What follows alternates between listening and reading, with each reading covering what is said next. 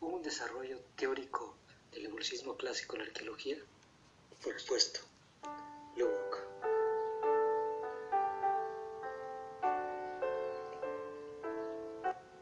Estamos en la época victoriana, en el cual vemos el pleno desarrollo del evolucionismo clásico a lo largo de Inglaterra y sus científicos. En este escenario es donde aparece John Lubbock. Perteneciente a la clase burguesa, tenía el título de primer varón de Berbury. Él era un científico autodidacta.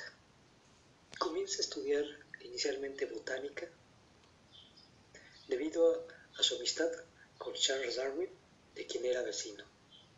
Esta amistad, largos años hasta la muerte de Darwin, lo han hecho llevar el título de pupilo de Darwin.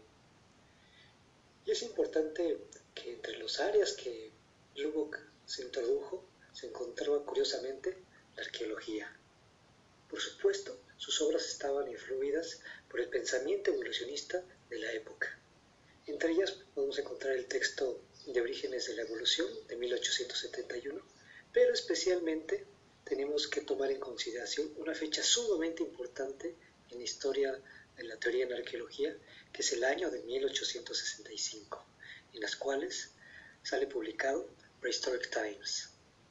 No solamente es importante esta obra porque en términos de la evaluación que hace, por ejemplo, es el primero que hace la distinción entre el paleolítico y el neolítico, sino también porque es la primera vez que se introduce dentro del discurso arqueológico la introducción de una teoría, en este caso el evolucionismo. Así, a partir de 1865 tenemos por primera vez el desarrollo teórico dentro de nuestra disciplina. Esto es un shot de ciencia.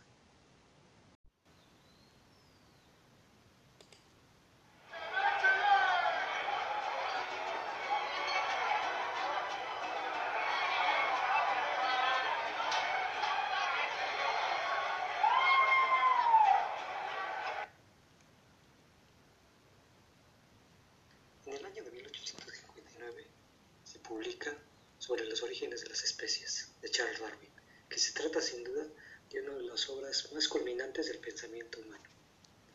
La obra de Darwin comienza a tener impacto una serie de investigadores, de científicos que se arremolinan alrededor de su figura, desarrollando lo que va a ser las diferentes disciplinas que se consolidan durante el siglo XIX. Entre ellos tenemos a Herbert Spencer, a quien el propio Darwin en alguna de sus obras le llama nuestro más grande filósofo. Spencer publica un texto bajo el título Principios de Sociología en el año de 1898, a finales ya del siglo XIX, en el cual establece desde un punto evolucionista de lo que sería la conformación de la sociología. Edward Taylor trabaja un texto en el año de 1831 llamado Primitive Culture. Quizás sea el primer texto en el cual se habla abiertamente del concepto de cultura. Así, Taylor sienta alguna de las bases más importantes para el desarrollo de la antropología. Y este conjunto de investigadores son reconocidos en el Fellow of the Royal Society, un título honorífico otorgado a distinguidos científicos.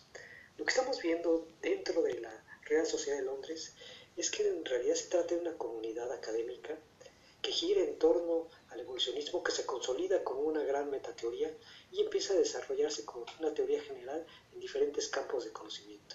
Esto es lo importante de entender lo que está ocurriendo en Europa y particularmente en Inglaterra con el pensamiento evolucionista entre los científicos de su época.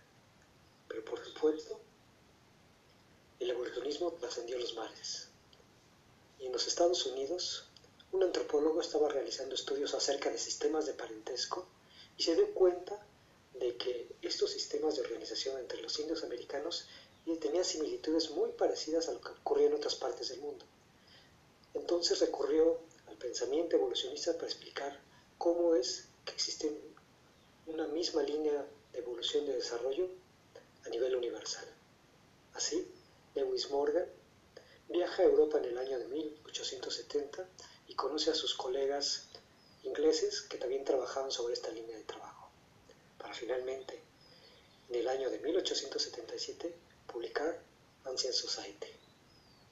Lo que vemos y que lo que ahora conocemos como evolucionismo clásico se consolidó como una metateoría y posteriormente como teorías generales en diferentes disciplinas, dando así el desarrollo a la primera teoría antropológica que es conocido como evolucionismo. Por supuesto, alrededor de los planteamientos originales de Charles Darwin.